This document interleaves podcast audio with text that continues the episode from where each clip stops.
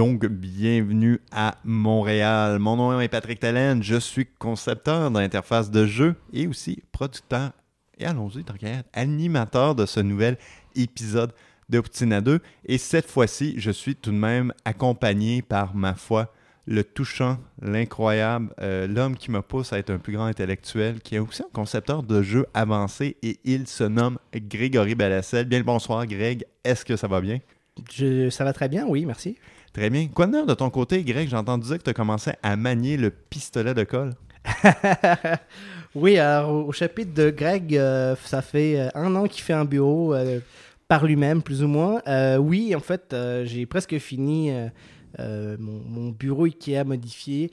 j'ai collé des magnifiques bandes de LED en dessous et sur le côté de mon bureau, mais en ce moment, il y a une chaleur très humide à Montréal et la colle n'a pas aimé ça et a décollé. Donc, il va falloir que j'utilise une colle un peu plus forte, d'où le fameux pistolet à colle. On te souhaite beaucoup de chance dans tes, dans tes, dans tes procédures pour ça? Honnêtement, euh, tu sais, il y a, y a, ce qu'on appelle le sunken cost fallacy. C'est que tu es, rendu à un point où tu devrais arrêter, mais tu as investi tellement que faut que tu continues. Je suis exactement rendu là-dedans. En fait, j'ai tellement investi dans ce truc-là qu'il faut que je le finisse coûte que coûte. Je sais pas, moi, Greg, j'appelle ça de la vision. oui, on en reparlera. Euh, Greg, on va se dire la vérité. Euh, nous sommes en plein mois de juillet. Il fait chaud. C'est comme les vacances. Et évidemment, c'est les vacances aussi pour les développeurs. Donc, euh, de temps en temps, on essaie de contacter des développeurs. Cette fois-ci, ça a été un peu plus difficile. Mais toi et moi, on a regardé la situation. On s'est dit, hmm, on est en juillet, milieu d'année. Ça vaudrait peut-être la peine de revenir sur l'année 2018. On s'est dit exactement ça dans exactement cet ordre. C'est fantastique. Donc, euh, justement, ce soir, qu'est-ce qu'on avait proposé euh, entre nous, mais aussi aux auditeurs, c'est tout simplement si on peut traiter de nouvelles importantes à propos de cette première moitié de 2018, on va le faire, c'est maintenant ou jamais. Donc, moi, de mon côté, j'ai trouvé un sujet. Euh, de ton côté, tu as trouvé un sujet et comme le veut la tradition, je ne suis pas au courant, je vais me faire prendre par surprise comme d'habitude ça, rend ça plus intéressant. Oui, absolument, ça rend ça plus vivant. Et euh, sinon, il y a certains membres de notre communauté qui ont proposé des sujets, donc on en a choisi un ce soir, on va en parler. Et donc, vu que, bon, on ne veut pas vraiment, euh, comme on dit dans le milieu, euh, spoiler les sujets de discussion de tantôt, on va parler de nos plans Poutine à la place grecque. Donc, comment ça se pointe pour nous actuellement? oui, on, plan on planifie aller Frites alors. Oui, absolument, sur la rue Rachel, dans ton bien-aimé quartier du plateau Mont-Royal. Effectivement, frites alors qu'on a déjà pris pour emporter, mais là, on va les manger là-bas directement. Oui, sur place. Là, vraiment, on va, les confronter à la réalité de Poutine à deux. As-tu une stratégie, as-tu un plan de ton côté actuellement? Euh, la seule chose que je peux garantir, c'est qu'il y aura de la merguez dans la poutine. OK. Est-ce que c'est rendu ton code d'honneur quand tu manges de la poutine? Non, mais quand il y a une canne rouge, il y a de la merguez, généralement, j'essaie d'en mettre dans mon plat très louable. Et sinon, de mon côté, je ne sais pas encore. Ils ont une excellente poutine au Général Tao que j'avais utilisé la dernière fois lorsqu'on avait enregistré euh, pour le A3 2018. Donc, il y a ça que je potentiellement gentil, mais bon, je sais que de temps en temps, euh, comme bien d'autres choses maintenant, ils font des éditions spéciales de poutine. Des fois, il y a des trucs un peu plus aventureux. J'ai vu notamment une poutine qui est consommée euh, à même un pain burger. Donc, je sais pas, c'est une bonne idée. Euh, crois-tu que c'est une bonne idée, Greg? Je sais pas, c'est purement une poutine en là. C'est vrai. Il faudrait peut-être voir nos spécialistes dans le domaine pour déterminer si encore légalement c'est une poutine. Euh, sur ce, Greg, qu'est-ce que je te propose, c'est d'empacter le matos et prendre la direction du frit alors. Es-tu confortable avec ça? Je ne veux pas te forcer dans quelque chose dans lequel tu ne veux pas t'engager quand même. Il n'y a pas de problème. Magnifique.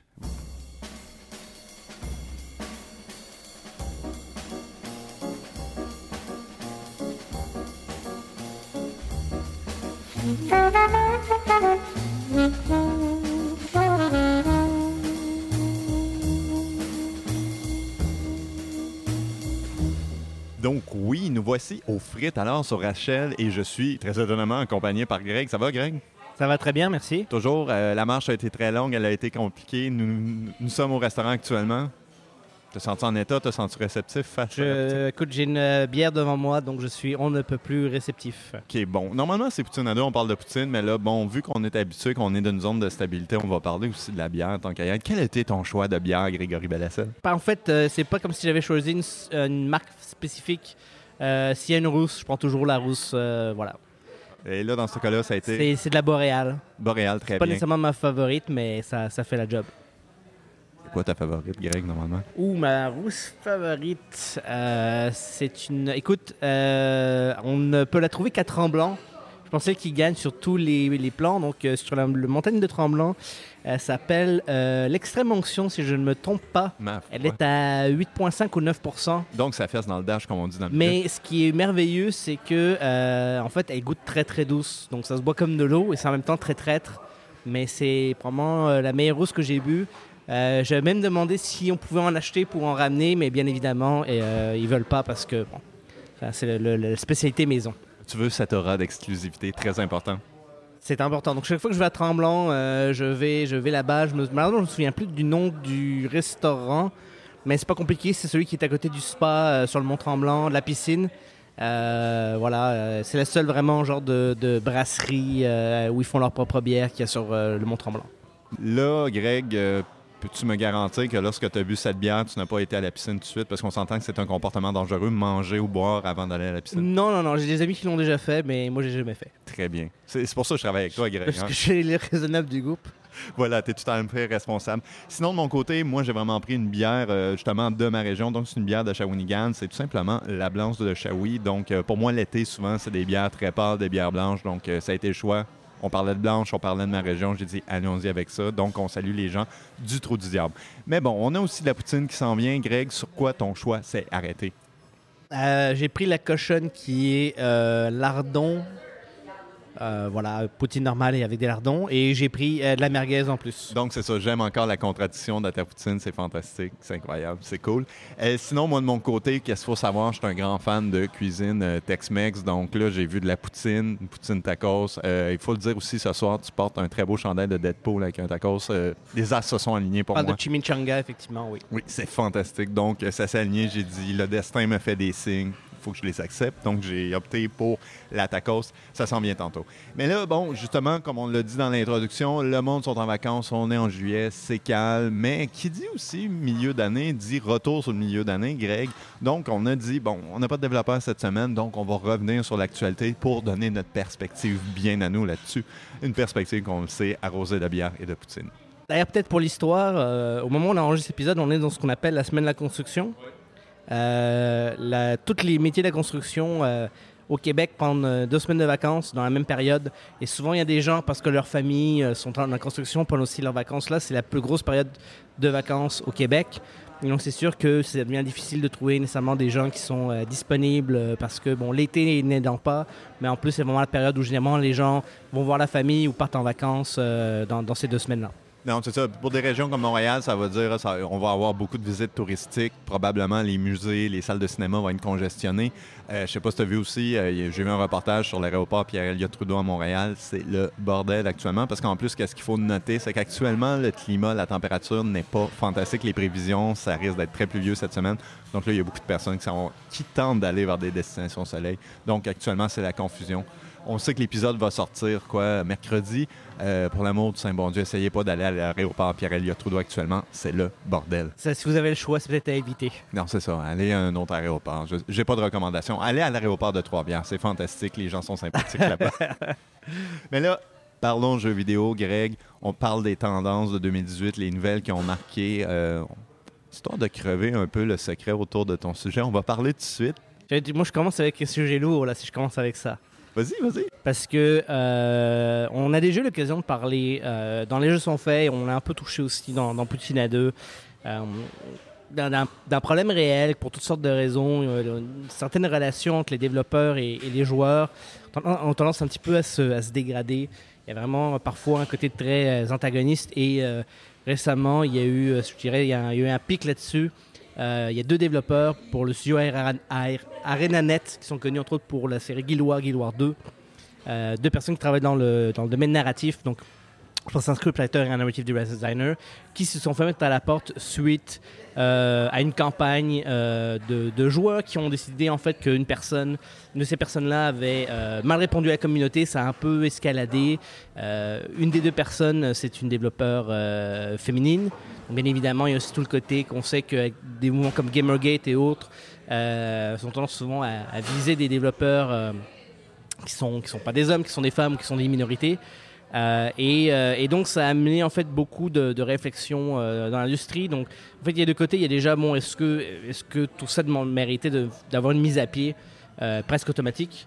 Ça, c'est le premier sujet. Le deuxième sujet, c'est aussi comment est-ce que les studios devraient réagir quand il y a une, attaque massive, un genre de, de, gros backlash où il y a des joueurs qui disent Nous, on considère que ce développeur-là a dépassé les bornes, euh, a, été, euh, a été agressif ou a été dénigrant, peu importe les, arguments qu'ils amènent.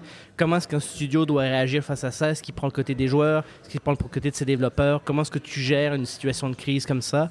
Euh, Il y a beaucoup de studios qui ont décidé justement de soit de revoir leur politique sur le harcèlement leurs développeurs ou de réaffirmer certaines de leurs, de leur façons de faire.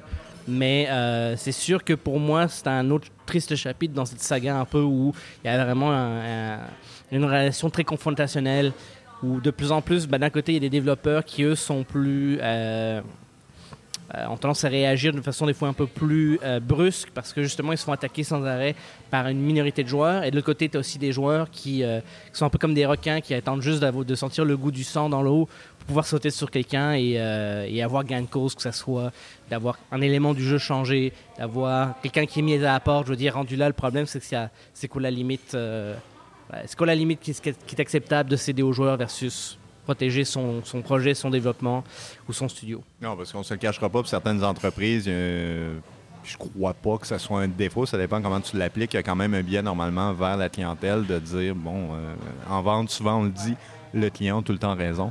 Donc, souvent, tu as cette attitude-là en partant, qui n'est pas mauvaise fondamentalement, mais des fois, comme tu l'as dit, on ne va pas se cacher non plus. Sur Internet, il y a une coordination d'actes des fois pour viser certains développeurs, susciter certaines réactions. Donc là, il faut commencer à faire attention parce que, bon, le client est très, euh, comment je pourrais dire, très connaissant, est organisé, veut créer des fois certains types de réactions. Donc, euh, c'est un peu plus dur de coller à cette éthique-là de manière vraiment parfaite. Et ça, et là, bon, je veux dire, nécessairement, on connaît pas toute l'histoire. Euh, il y a de nombreux articles sur Internet, je vous invite à lire, que ce soit Kotaku, Polygon. Euh, ont l'occasion d'interviewer les personnes concernées, de, faire un peu de recherche pour essayer de comprendre ce qui s'est passé. C'est sûr qu'il y, y, a des choses qu'on peut pas savoir parce que c'est dans le domaine de la confidentialité, de comment est-ce que l'employeur à, à Renanet a réglé ça. Euh, c'est sûr que ça a l'air extrêmement déproportionné pour ce qui s'est passé, mais en même temps, c'est assez représentatif un peu du climat en ce moment. Et donc, justement, ça soulève les questions dans le sens que si je suis un développeur qui euh, travaille sur un projet, est-ce que, est que ça vaut la peine que je prenne la chance de parler de mon projet?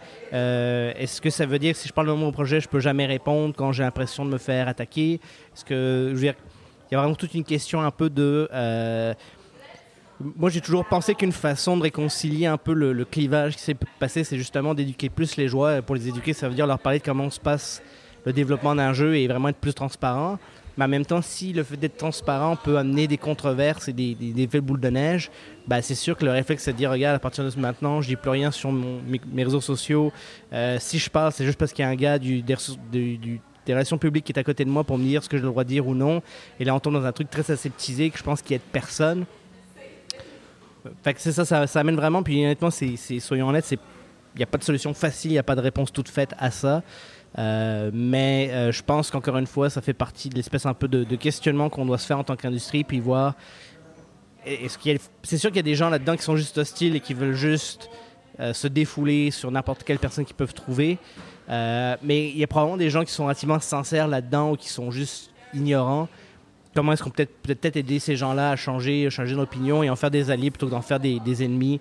Euh, c'est quoi l'approche? Honnêtement, si j'avais la réponse, euh, je serais euh, je serais un king of the world, je pourrais aller voir partout et, prêcher la bonne parole. Je l'ai pas, mais je pense qu'en tant qu'industrie, c'est quelque chose qu'on va encore voir dans les années qui suivent.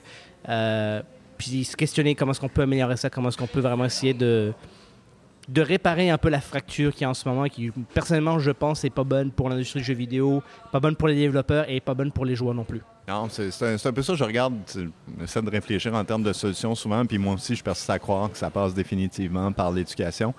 Mais après ça, comment l'éducation peut se rouler, euh, se dérouler, pardon, c'est très compliqué. Je sais pas, toi, souvent, quand ça arrive, j'essaie de voir des, des, exemples fonctionnent bien. Puis je dois t'avouer, sur le côté des indépendants, assez souvent, on a eu la chance d'en interviewer.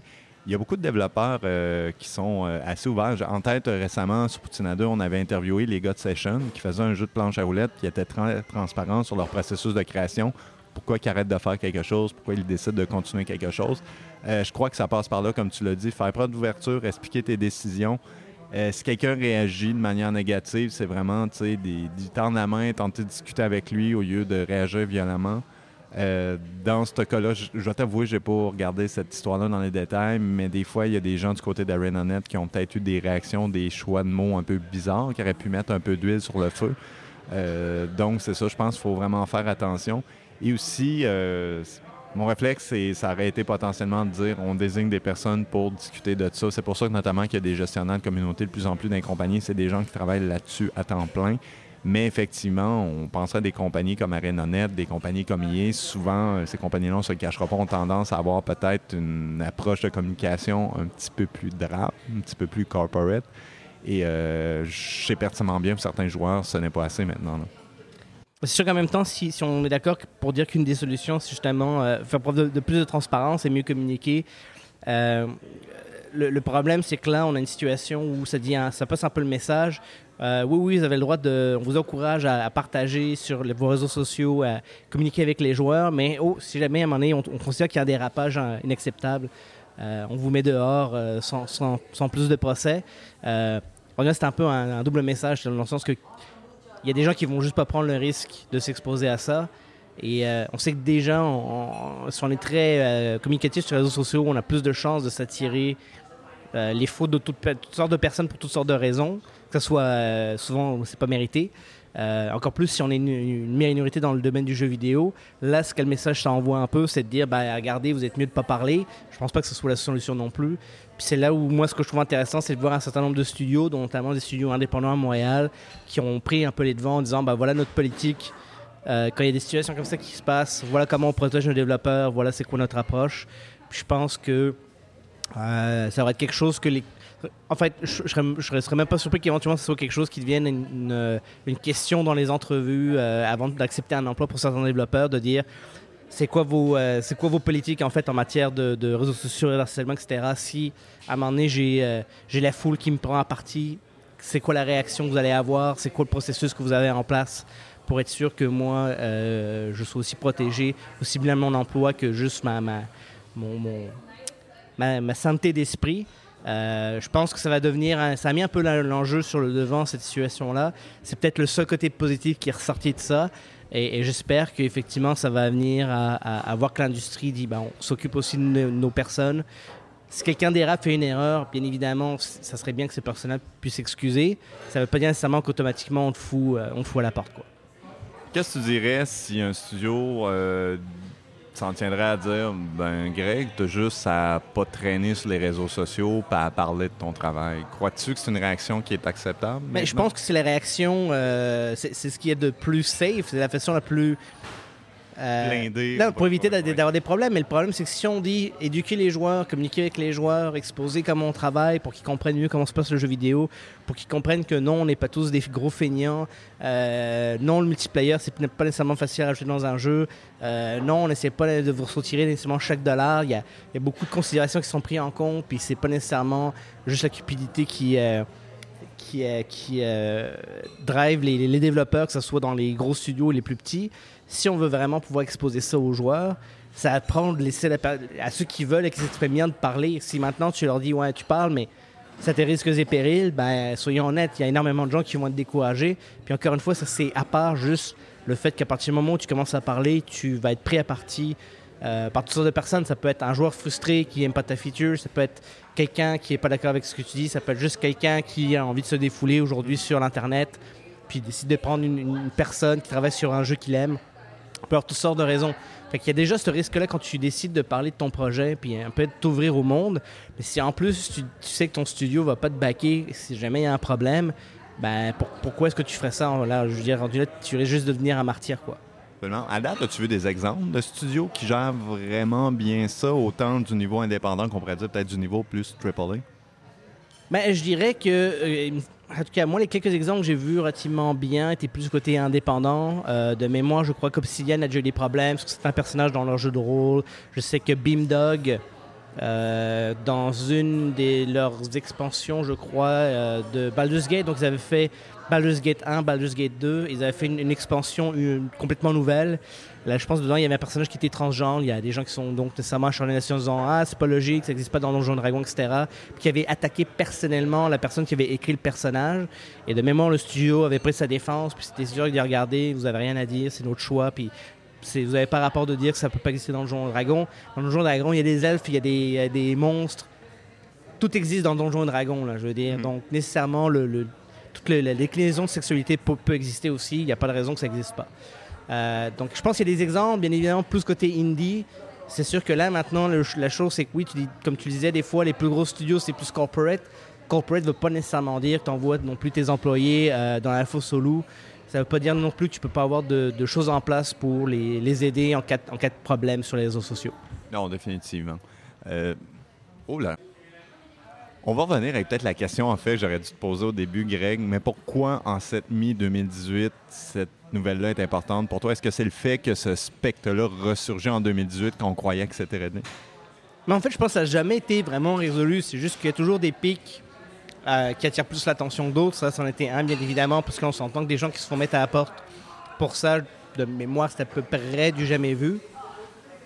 Euh, donc c'est pour ça que ça fait beaucoup parler, ça fait cou- couler beaucoup d'encre. Mais non, je pense que je pense qu'il y a des. euh, c'est un peu comme des certaines maladies incurables, tu vois. C'est que ça peut être dormant, genre, tu peux avoir des symptômes, mais des fois, tu as des, pics où là, tu es vraiment super malade avant que ça se recalme un peu. Ben, c'est un peu ça, je pense. C'est depuis Gamergate, qui a donné une voix à ces gens-là, ça s'est jamais complètement, ça jamais complètement disparu. Parfois, c'est dormant, puis il suffit juste d'un élément qui va un peu euh, galvaniser tout ce monde-là pour ben, avoir des- des- des choses comme, comme ce qui est arrivé avec ArenaNet. Euh, et je veux dire, de ce que je comprends, c'est sûr que toi et moi, on pas, on fait pas dans la controverse sur les réseaux sociaux. Pas Et- encore. Et on est aussi, on n'est pas des minorités, on est des hommes. On attire beaucoup moins l'attention des, des gens qui, euh, qui ont ce genre de propos assez, assez haineux. Mais euh, je suis sûr que si on parlerait à certaines personnes qu'on connaît dans l'industrie de Montréal, qui sont des femmes qui sont des minorités, qui, pour leur métier, n'ont pas le choix d'être beaucoup plus vocales, soit par choix, soit par nécessité, parce que c'est des développeurs indépendants, je suis sûr qu'eux, ils ont, ils ont leur lot régulièrement, probablement chaque semaine, c'est pas chaque jour, euh, de, propos désagréables. Euh, donc ça, il y, a- ça aussi. C'est, je pense qu'il y a des gens qui sont moins exposés que d'autres. Maintenant, je pense que ça n'a jamais vraiment disparu dans l'industrie. Puis ça attend vraiment un truc qui est polarisateur pour que tu aies ce- cette espèce de, de concentration de personnes qui essayent de, de causer des problèmes et de, de, de faire de la merde. Absolument. Sur ce, Greg, nos poutines sont arrivées. Je regarde la tienne actuellement, c'est... euh, en plus, c'est horrible. Oh mon Dieu, la merguez vient de tomber à terre, je viens de voir ça, c'est la pire chose que j'ai vue de ma vie. C'est intimidant ta poutine actuellement, donc euh, je crois qu'on va se donner un peu de temps pour manger, puis on va retourner ensuite dans un deuxième segment. Qu'est-ce que t'en penses? Ça marche. Bon courage.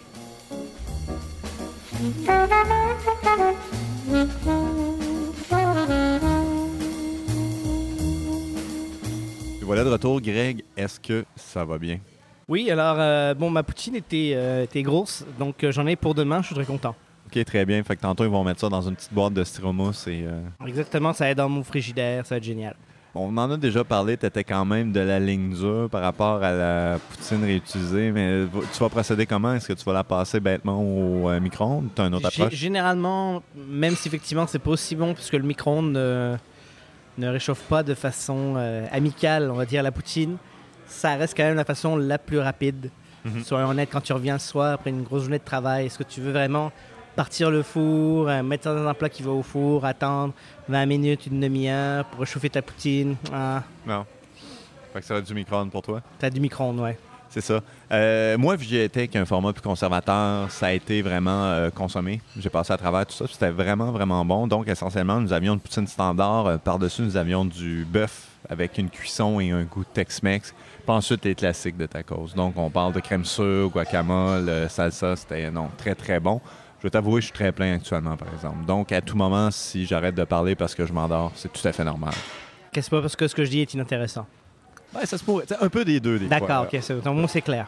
Euh, histoire d'aider le processus, je vais parler peut-être du truc que moi j'ai connoté de mon côté, qui est quand même assez une évidence, mais on va en parler parce que je- suis, je suis vraiment curieux d'avoir ton avis là-dessus. On n'en a pas parlé. Euh, à ce qui paraît, Fortnite, ça a été un succès cette année? Ben, ça fait un milliard de dollars déjà de revenus, considérant que c'est un jeu free-to-play, c'est bien. C'est incroyable. Euh, je, voudrais parler d'une perspective, mais d'abord, je vais avoir la tienne. On se le rappellera. Toi, tu es plus dans le domaine console actuellement, puis Fortnite a quand même apparu sur console. Toi, de ton côté, est-ce que ça affecte actuellement la manière que tu travailles le game design? Tu commences à penser aux produits console? Non, parce que beaucoup, d'éléments, hormis le gameplay, euh, je pense que une des raisons qui rend Fortnite vraiment unique, même par rapport à d'autres jeux qui essaient d'être similaires, c'est que Veux, ils avaient une, mécanique de construction très solide dans la version originale. Parce que se souvenir que Fortnite, c'était pas le euh, Battle Royale qu'on connaît aujourd'hui euh, quand c'est sorti. C'était un truc plus de, survival. Il fallait construire des défenses contre des hordes de zombies. Mais donc, ils avaient une mécanique de construction très solide et ça, je pense ça change vraiment énormément la façon d'approcher le, shooting, euh, les techniques, les différentes approches. Ça ajoute un niveau de profondeur qui est dans aucun autre jeu en ce moment. Et c'est en plus une feature qui est relativement complexe à faire.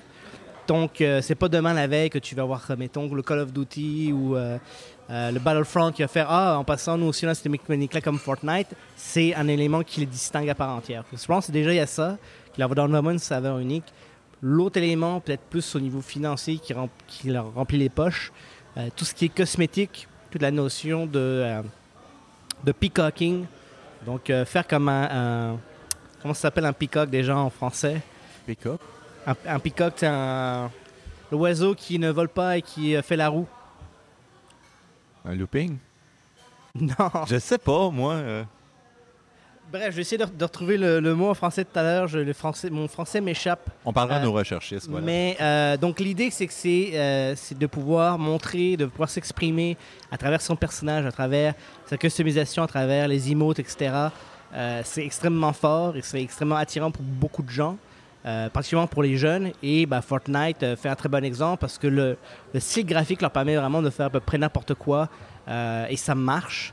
Donc tu peux aller du stock un peu plus militaire, sérieux, à des trucs complètement flyés et ridicules.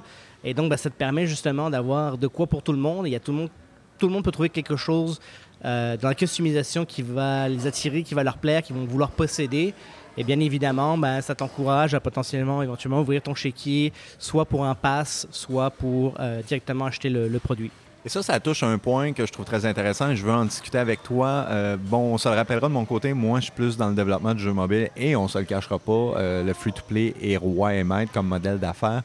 Et souvent, la croyance, surtout quand on parlait de jeux un peu plus charnus, un peu plus hardcore, si tu me permets le terme, euh, c'est que la croyance c'était oui, c'est bien les trucs esthétiques, vend, mais vu que ça n'interagit pas fortement avec les mécaniques, ça augmente pas tes chances de gagner, ça marchera pas vraiment fort. Tandis qu'on va se le dire, Fortnite vole au visage de ça actuellement, c'est purement de l'esthétique, c'est purement des trucs qui n'affectent pas les mécaniques. Est-ce que toi, de ton côté, ça t'étonne? Est-ce que pour toi, c'est un changement de paradigme pour le free-to-play? Mais ben, ça, reste à voir. On sait que de toute façon, tout ce qui est euh, qui a une apparence de pay to win, est extrêmement mal vu en Occident, qui, qui représente quand même un, relativement un gros marché, euh, du moins pour les développeurs occidentaux, donc comme Epic par exemple. Donc dès que tu rentres là-dedans, c'est extrêmement risqué. Et si en plus tu veux éventuellement développer une scène compétitive, ce que Fortnite fait tranquillement, là, il n'y a pas nécessairement de grosses compétitions, là, on n'est pas rendu à la taille de d'autres FPS ou de d'autres third-person shooters. Mais clairement, il y a quelque chose qui naît parce que, bon, à cause du, du succès du jeu, euh, et donc, dès que tu veux faire du compétitif, avoir, avoir quelque chose, un élément de pay to win, ça devient un problème majeur. Euh, à moins que tu fasses du jeu de cartes à la Hearthstone, où là, ça fait vraiment partie intrinsèque des mécaniques. Oui, et puis on se cachera pas, Hearthstone, ça marchait parce qu'il y a eu des précédents dans le monde réel, c'est-à-dire euh, Magic the Gathering. Exactement. Et même là, je veux dire, il y avait comme des mécaniques où tu sais, tu pouvais détruire des cartes que tu avais en double pour créer du dust, pour avoir les cartes que tu voulais. Donc, c'est même beaucoup plus gentil que l'équivalent même dans, le monde réel donc automatiquement, si tu peux pas faire du, pay to win ou tu veux pas faire quelque chose qui reflète le gameplay, bah faut que tu regardes dans le cosmétique. Et encore une fois, je pense que euh, le meilleur exemple pour moi, le problème de, Player No Battleground, c'est le même problème qu'à The Division. The Division, mécaniquement, c'est un bon, euh, c'est un très bon MMO, c'est un très bon RPG. Mais personnellement, je trouve que le jeu est, est plate parce que le jeu est très réaliste à un moment donné, il y a, un fusil à pompe, c'est un fusil à pompe. Je veux dire, tu peux bien appeler ça le fusil à pompe de la mort euh, qui tue. Euh, il ressemble à un fusil à pompe, il fait un bruit de fusil à pompe, il tire comme un fusil à pompe. Je peux pas lui donner quelque chose d'unique qui va m'exciter après 60, 80, 100 heures de jeu, puis faire comme Ah, j'ai telle arme qui est géniale. Pareil au niveau de leur euh, de The Division, tu sais. À un moment donné, là, des, des casquettes puis des beanies, là, je veux dire, j'ai fait le tour de ce que tu peux m'offrir. Ouais, puis souvent, qu'est-ce qu'on voit? Les boss, c'est juste, ah, il y a une grosse armure en métal, Voilà. fois-ci, là. Mais- Fortnite, encore une fois, ils ont pris un style beaucoup plus cartoon qui leur permet vraiment d'aller embrasser n'importe quoi. Et donc, je pense que ça, c'est extrêmement fort. Ça leur donne énormément de flexibilité pour aller chercher des choses qui vont intéresser les joueurs. Et l'autre truc que fait aussi Epic, et je pense que c'est vraiment un coup de génie, ils ont trouvé une façon de raconter une histoire dans un jeu qui, normalement, ne devrait pas avoir d'histoire. Exactement. Donc, il crée aussi un narratif, il crée des événements dans le jeu. Et là, maintenant, tu te retrouves avec une communauté en fait, qui participe, qui spécule, qui veut savoir ce qui va arriver. Oh, il y a une comète dans le ciel, est-ce que ça veut dire qu'elle va s'écraser? Qu'est-ce qui va se passer? Euh, Oh, il y a une roquette qui décolle, on va être là pour le lancement. Ils arrivent à créer vraiment un truc qui, qui donne l'impression que c'est un monde, mais on s'entend qu'il n'y a, pas de. Sais, il n'y a pas de Fortnite-verse à ma connaissance. Là. Non, puis je sais pas pour toi, mais moi j'ai vu des discussions là-dessus sur Internet. Ça me rappelle tellement les meilleurs moments euh, de quand Lost était à la télé. Tu sais, de dire, Ah, il y a une roche à côté de l'entrée, telle caverne dans Lost, ça veut dire quoi? Et ils sont vraiment en train de créer, de la, comme tu dis, de la narration mystérieuse qui amène les gens à penser pas tant de détails que ça dans la carte finalement. Et, et ça, ce que ça permet de faire, ça, c'est un truc qui existe depuis, euh, depuis des années, mais je pense que c'est plus facile à faire aujourd'hui avec l'éclatement de, Twitch et de YouTube, etc. Euh, la notion a toujours été dans, en game design, si tu veux vraiment avoir un jeu qui engage les gens pendant longtemps, une des bonnes façons, c'est de faire que quand tu joues pas au jeu, tu penses au jeu. Mhm. Ça, peut être sous différentes formes. Ça peut être, tu penses à ta stratégie, tu penses à comment tu vas upgrader ton personnage, tu penses à ce que tu vas faire la nuit suivante. Skyrim est un jeu qui est très bien là-dessus, où souvent tu peux être au travail, ou tu peux être dans, le transport en commun, puis dire, OK, ce soir, quand je vais aller à Skyrim, je vais faire telle quest, puis je vais aller chercher tel truc, puis je vais essayer d'avoir telle habilité. Parce que c'est des jeux qui sont sur le long terme et qui permettent vraiment de, de penser à ça même quand tu n'es pas en train de jouer au jeu.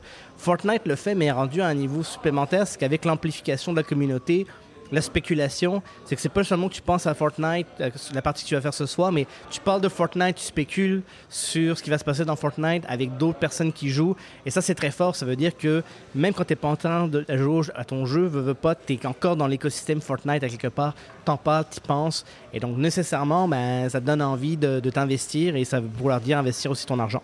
Euh, c'est aussi une très bonne manière de garder le jeu dans l'actualité parce que dès qu'un petit détail apparaît, ben, comme de raison, sur n'importe quel site de nouvelles de jeu, t'as Polygon fait Ah, il y a telle affaire qui est apparue, nous autres on pensait, on pense ça, les gens commentent en bas. Donc, encore une fois, c'est une très bonne manière de rester dans les cycles de communication des sites de jeux. là. Et peut-être aussi, juste pour, pour souligner euh, comment Fortnite, effectivement, je pense, c'est un jeu qui va rester dans les annales du jeu vidéo. Euh, non seulement, euh, bon, le, le jeu a fait déjà fait un milliard, donc c'est déjà un, un exploit. Mhm. Euh, je me souviens avoir vu un graphique euh, sur Twitch qui montrait euh, les jeux streamés sur Twitch. Oui. Et tu avais League of Legends qui dominait, parce que tu avais, les, les classiques, du, du, Grand Theft Auto Online, et, euh, des FPS, etc.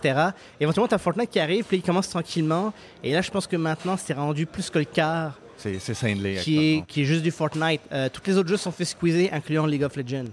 Donc déjà, ça c'est phénoménal. C'est vraiment un jeu qui a, qui a pris, euh, qui a eu une vague de tsunami en termes de, de gens qui jouent sur Twitch. Puis l'autre truc aussi, c'est qu'ils ont amené un nouveau système de monétisation qui euh, n'existait pas vraiment avant, qui est la notion de pass. Donc la notion que maintenant je paye un abonnement un peu comme dans un MMO.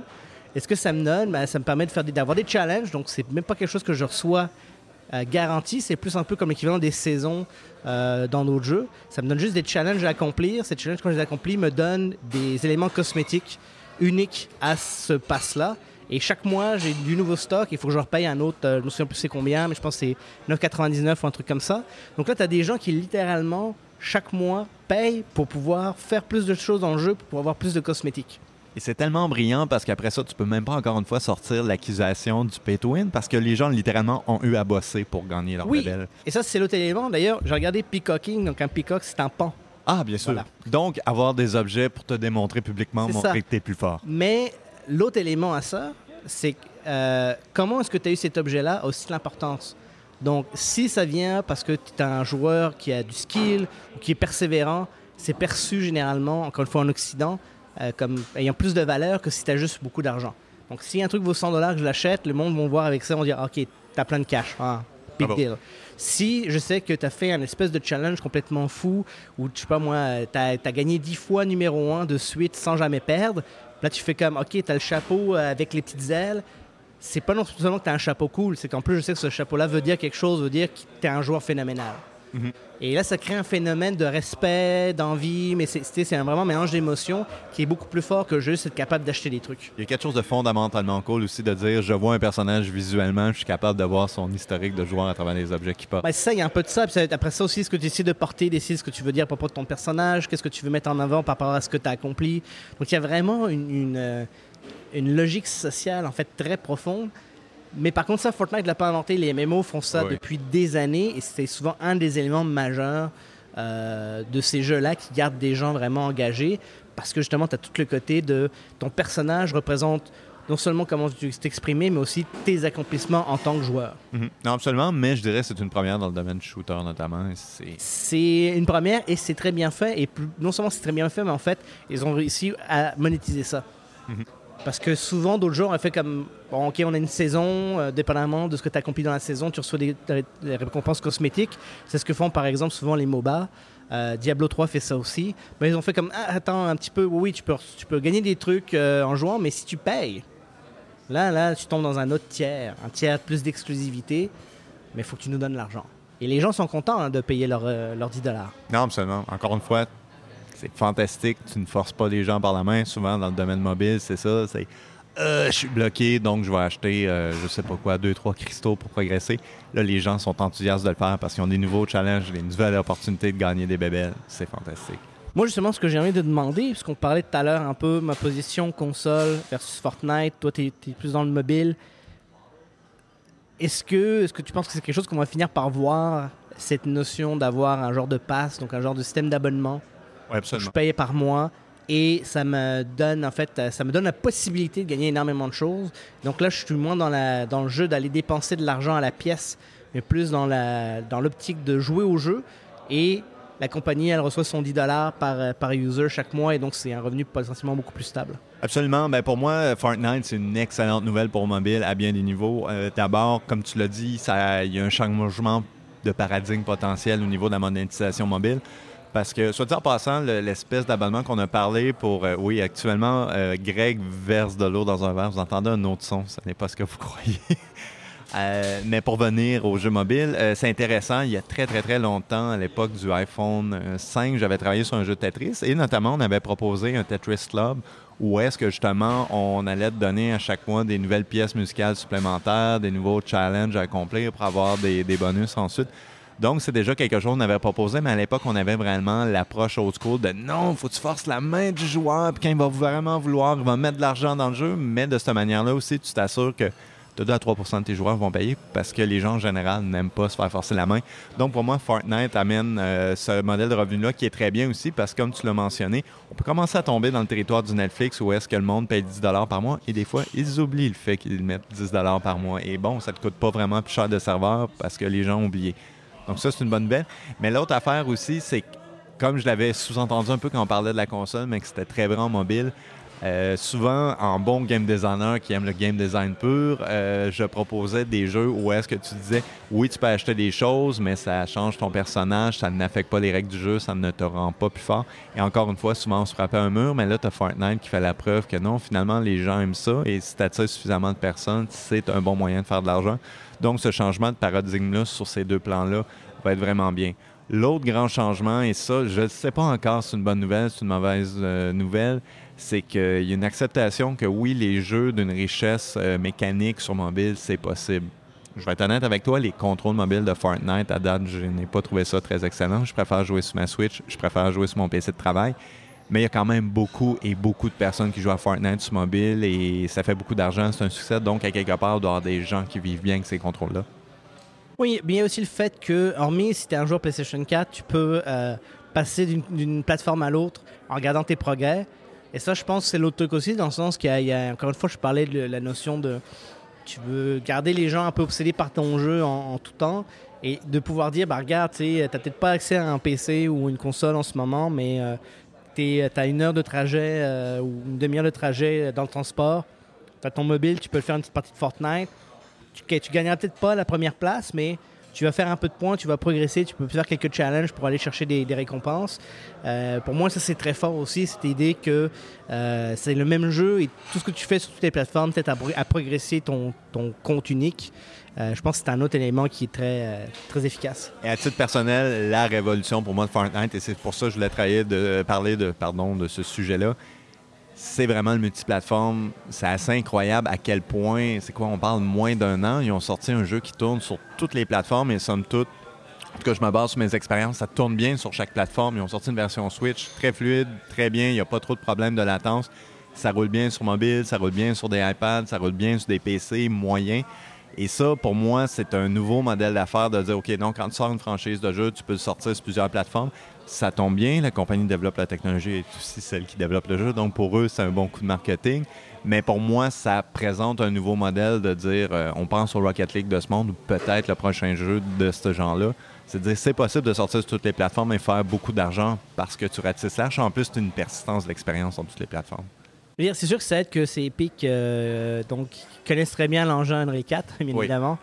Euh, et l'autre chose aussi, et là je viens vraiment, euh, je retourne encore une fois, non seulement leur style visuel leur permet donc de pouvoir vraiment aller chercher beaucoup de, choses cosmétiques qui tapent un peu dans tous les imaginaires, mais pour moi je vois ça un peu ce que, ce que Blizzard a souvent fait, c'est-à-dire aller chercher des jeux qui sont moins, qui poussent moins les graphiques en termes de fidélité et qui restent beaux, ils ont un style, mais parce que tu vas pas chercher la fidélité graphique, tu vas pas chercher le gros 4K de la mort, euh, tu peux facilement le mettre sur toutes les plateformes et le jeu a l'air à peu près pareil visuellement et il peut très bien rouler. Mhm. Et ça, je pense que c'est un auto aussi à retenir dans le sens que euh, est-ce que un jeu à succès demande nécessairement les meilleurs graphiques?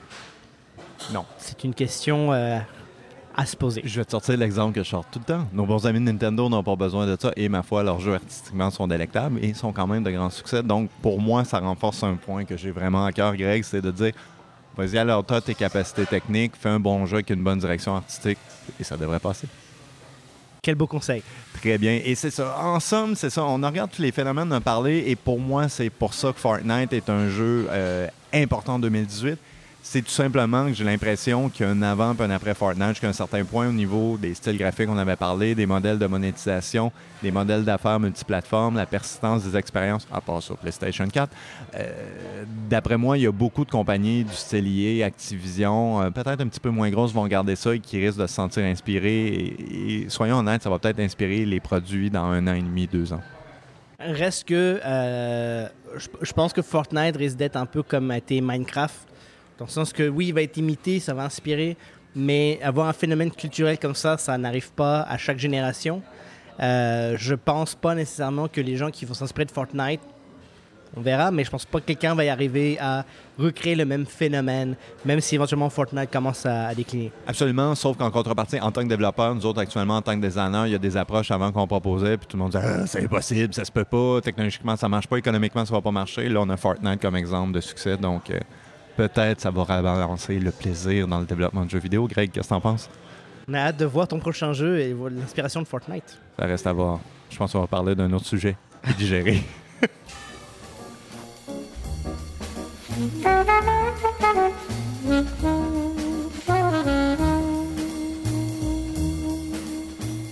Nous voilà de retour pour le dernier doigt. Greg, te sens-tu plein d'excitation? Plein de poutine aussi plein de poutine, ouais, non. Surtout avec l'assiette que tu avais, c'est la vérité. Hey, euh, on s'est aussi penché vers notre communauté lorsque nous avons bâti cet épisode-là pour voir s'il y avait potentiellement des sujets que vous aimeriez qu'on euh, que l'on aborde. Et euh, il y avait Nathanaël Masson qui avait tout simplement dit Est-ce moi ou en 2018, les XCOM font un retour? C'est drôle, Nathanaël Masson, c'est mon cousin. Sérieux? ouais. On le salue. je le salue d'ailleurs. Je suis bien content qu'il suive l'épisode. Il est comment dans la vraie vie?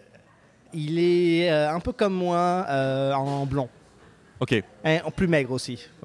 Bon vivant, il aime les oui, jeux vidéo. Oui, il aime les jeux vidéo, il aime les jeux de société. Euh, d'ailleurs, souvent, on joue au Randolph sur Saint-Denis les lundis à la soirée Club Social. Voilà, je fais une plug pour le Randolph. Ben, pour nos amis européens, c'est quoi le Randolph en fait? Le Randolph, c'est un pub ludique, donc c'est un bar, il y a aussi un, peu de nourriture, mais ils ont une énorme collection de jeux avec des animateurs. Donc pour la maigre somme de 6 dollars, ça donne accès à tous les jeux et un animateur pour t'expliquer les jeux si c'est des jeux que tu n'as jamais joué. Euh, et les lundis soirs, il y a une soirée clip sociale. Donc en fait, tu as quelqu'un qui amène une sélection de jeux. Souvent, c'est des jeux assez récents ou un peu inusités. Et euh, ça permet un peu de, de jouer avec des personnes qu'on ne connaît pas nécessairement, donc de pas nécessairement être un groupe, mais de former des groupes sur place pour euh, jouer à toutes sortes de jeux. Et c'est toujours bien sympathique. Très bien. Qu'est-ce qui arrive avec les XCOM, Greg? Apparemment, ça a l'air important dans ta famille, les XCOM. Bah écoute, parce qu'on est des gros joueurs de XCOM, mais est-ce que c'est vraiment une, resurgence Je pense depuis, euh, depuis XCOM euh, euh, sur, console, ça a été vraiment le, déclic où les gens se sont dit Ah tiens, on peut faire un jeu tour par tour, basé sur une grille, très tactique, très stratégique, mais aussi donner une réalisation qui, qui tape à l'œil, qui a l'air intéressante, qui a l'air comme un gros jeu AAA, et on peut le faire fonctionner sur console. Puis ça, je pense que c'est un peu. Les gens se disent, ah bah finalement, oui, il y a une façon de faire ce type de jeu-là euh, d'une façon plus moderne. Et c'est sûr que si on regarde, il y en a peut-être pas eu énormément, mais bon, il y a eu euh, Battle Tech qui vient de sortir il y a quelques mois, qui est basé sur euh, le jeu de plateau à succès, qui est donc un, un jeu avec des gros robots qu'on peut customiser. Et pareil, c'est en tour par tour, il y a une grille. et C'est d'ailleurs très inspiré en termes de réalisation d'XCOM XCOM 2. Euh, si on regarde plus du côté indie, on a nos amis de Cardboard Utopia qu'on a déjà eu l'occasion euh, de parler, qui ont sorti Children of Zodiac, qui est un jeu inspiré plus de Final Tactic. On est encore un peu dans le même style. Euh, si on parle de les développeurs de FTL, leur dernier jeu qui est sorti aussi récemment, Into the Breach, on est encore dans du tactique, on est encore dans du grid base. Et finalement, Microsoft, à l'E3, quand ils ont parlé de la série Gear of War, ils ont annoncé trois projets. Donc le prochain Gear, euh, en tant que tel, ils ont annoncé un jeu mobile qui a l'air un peu bizarre, mais surtout un jeu exclusif euh, PC, Windows, euh, qui est euh, Gear of War Tactique. Et sur la courte vidéo qu'on a vue, ça a l'air exactement prendre le gameplay d'XCOM 2, mais des, des gros gars boostés au stéroïde avec des chainsaws au bout de leur gun, et t'as Gear of War Tactique. Pourquoi les développeurs ça? Est-ce que, d'après toi, il y a une reconnaissance comme quoi que c'est une recette qui peut intéresser beaucoup de gens? C'est une recette qui est stable? Parce que, particulièrement, l'exemple de Gears of War, ça ressemble pas mal à... On prend propriété Gears, puis on la broche sur un genre qui fonctionne. Ça ressemble un peu à ça. Ça va être intéressant de voir euh, s'ils arrivent à, à amener leur propre identité. Euh, au minimum, ils ont quand même vraiment les éléments, je pense, qui se prêtent bien à ce genre de jeu. C'est pas la première fois non plus que Microsoft essaie d'aller dans les produits dérivés un peu plus stratégiques. On se souvient de Halo War, Halo War 2, qui était plus dans le RTS. Mais je pense que d'une façon générale, justement, on parlait de réalisation. Le RTS, tu, tu es obligé d'avoir une caméra qui reste en hauteur tout le temps parce qu'il faut que tu vois toutes tes unités tout bouge en même temps. C'est très très difficile sinon si tu es trop près de l'action.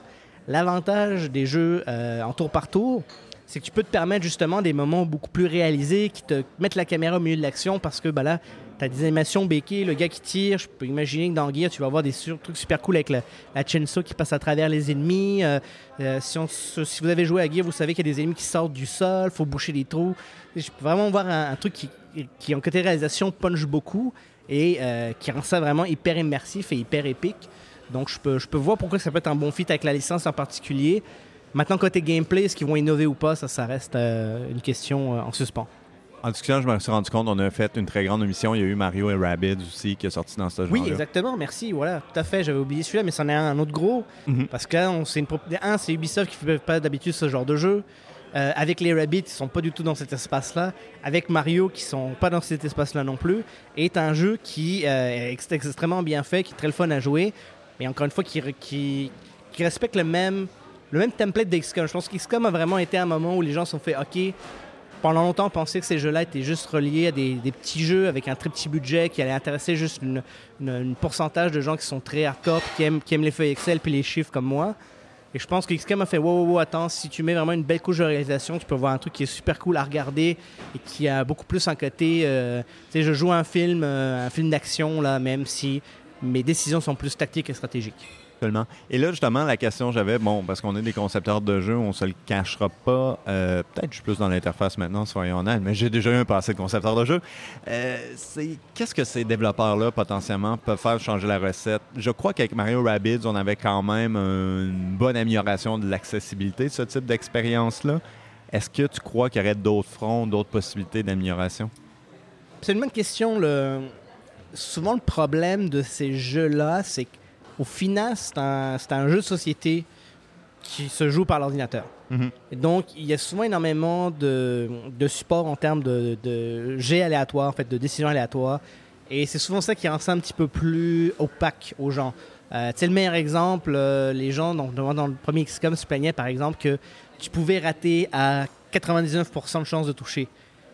La réalité étant que 99% de chance, c'est pas 100% de chance. Mhm. Tu as, 1% de chance, c'est très bas, mais tu as 1% de chance de rater. Et statistiquement, je veux dire, ça pourrait t'arriver plusieurs fois dans une partie. Et oui, c'est extrêmement frustrant parce que les gens ont beaucoup de mal à comprendre les statistiques. C'est pas quelque chose qui est traité. Passer 50% pour la plupart des gens, c'est c'est la même chose si c'était 100% ou presque. Mhm. Et c'est souvent ça qui a rendu ces jeux-là très opaques et très difficiles pour les gens de comprendre. Et ça crée plus de la frustration. Les gens disaient, bah, là, j'étais sûr de, de réussir cette action-là. J'ai raté. Et à cause de ça, par exemple, je perds mon personnage. OK, le jeu est contre moi, j'aime pas le jeu, etc. Euh, je pense que Mario Rabbids ont rajouté des choses qui font beaucoup plus tactile, qui font un peu moins aléatoire. Il y a quand même un peu de ça, mais il y a vraiment des moves qui sont beaucoup plus prévisibles. Et je pense que c'est une bonne façon. C'est un peu difficile nécessairement à, à balancer, mais je pense qu'aller moins vers le aléatoire, aller voir plus sur le positionnel. Donc, l'action va fonctionner, mais après l'action, est-ce que je me retrouve, est-ce que je me trouve dans une position où je suis protégé de mes ennemis, est-ce que je me trouve dans une position vulnérable, et vraiment plus réfléchir un peu à comment tu te poses et quelles actions tu fais, plutôt que de te soucier des statistiques en arrière. Je pense que ça, ça pourrait rendre ces jeux-là encore plus accessibles à plus de monde.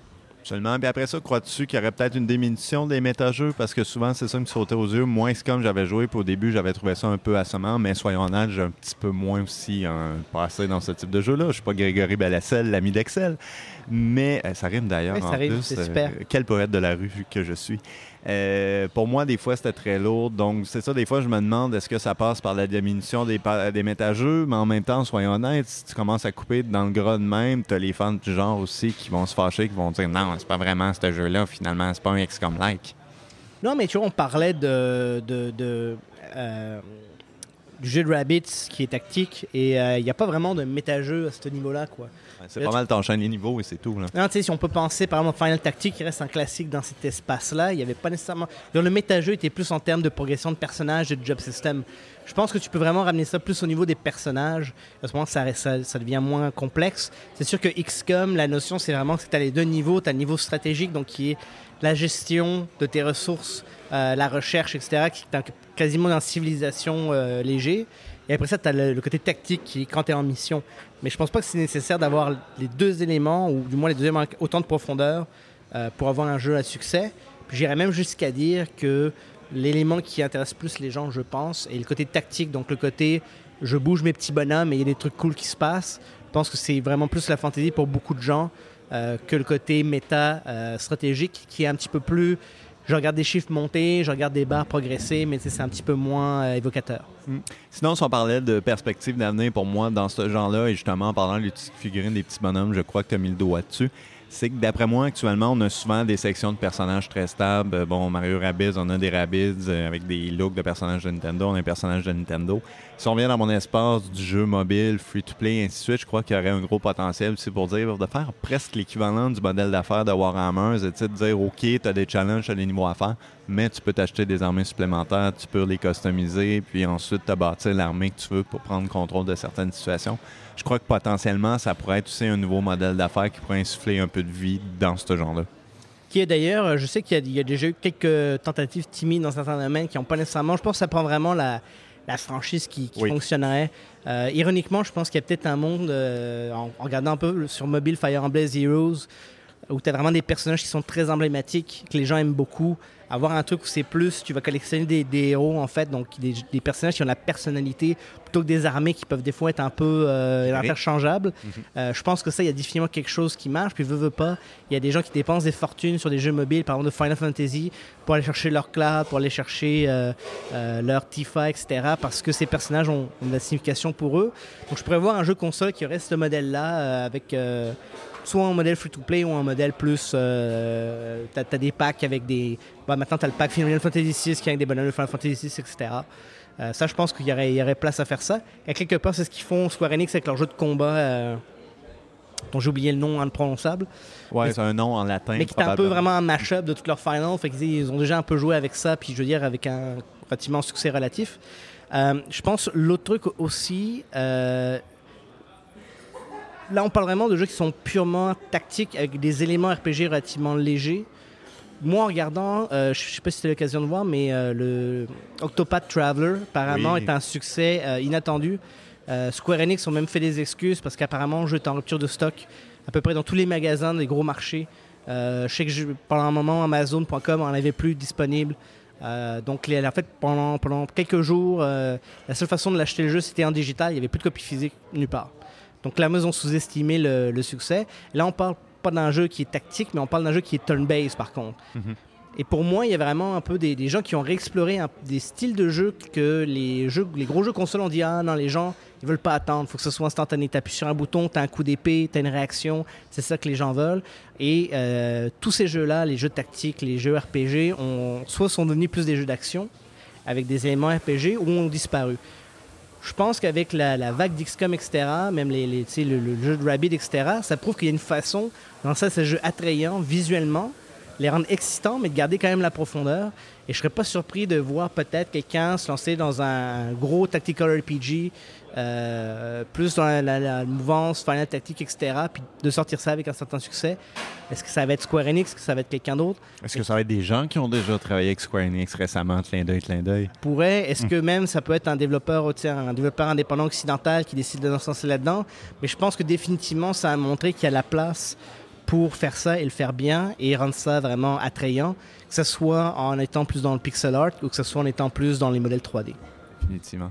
Un gros merci à toi, Greg. Euh, sur ça, je ne sais pas pour toi, les gens commencent à nous regarder bizarrement ici. Je pense que c'est le signe de prendre la facture. Euh, je propose de payer notre dû et de retourner à la villa d'Albelacel. Ah, c'est rendu une villa maintenant. Oui, absolument. Incroyable. Ben, c'est l'été quand Ça même. prend, euh, ça prend de la, ça prend de l'argent, c'est ça? Pour moi, la villa d'Albelacel, c'est une place que tu vas en été et tu prends, ma foi, des mojitos à base de Perrier et c'est fantastique. Et donc l'hi- l'hiver c'est la casa et l'été c'est la villa. Oui, voilà. D'accord. Parce que l'hiver, j'ai besoin d'exotisme aussi pour me sentir D'accord, bien. c'est bon, je comprends. Cool, très bien. À tantôt.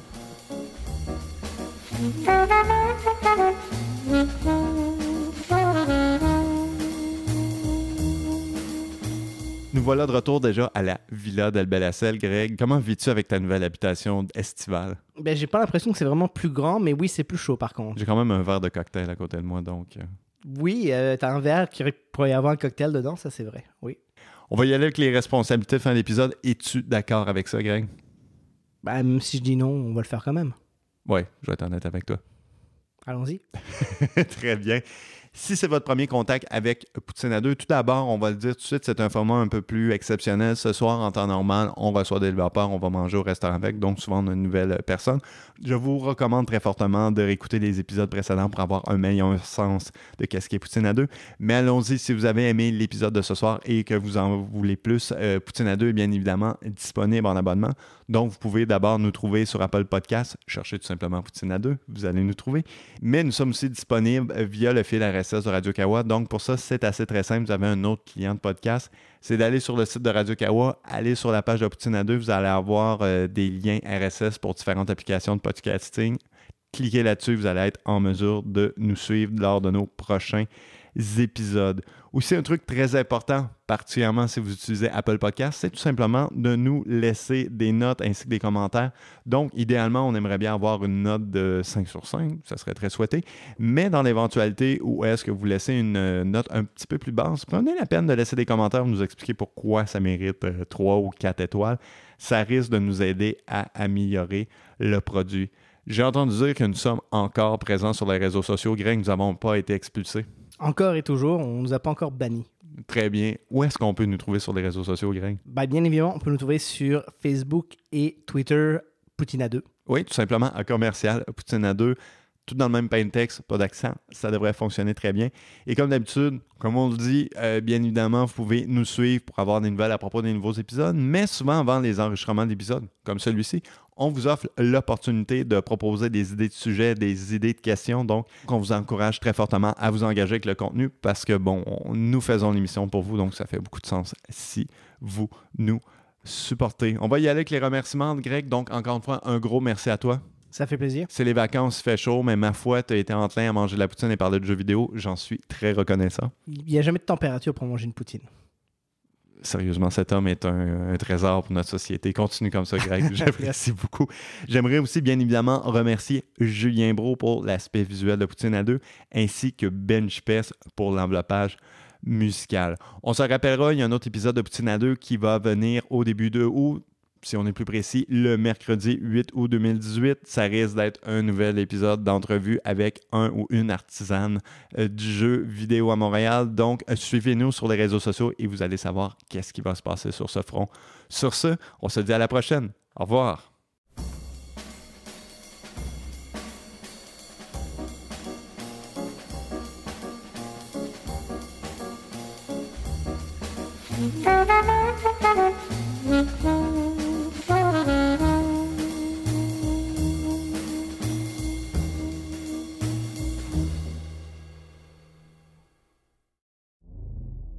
21e siècle.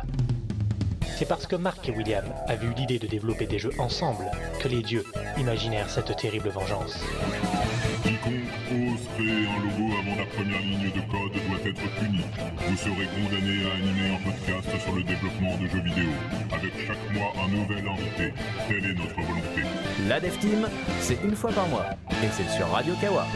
Vivant, vous êtes vivant Toi, auditeur, tu es en quête d'un rendez-vous mensuel qui parle dans les longueurs de toutes tes passions Tu cherches une fenêtre vers tout ce que le Japon peut faire, même de plus barré et niché Ne cherche plus LOL Japon est un podcast long format animé par Amo et Concombre mêlant bromance et japonaiserie dédié aux animés, manga et leur industrie, jeux, cinéma. Tout y passe en statut culturel, dossier et quatre rubriques qui changent à chaque numéro. Aucune limite de temps, de ton ou de genre, avec des invités ou non.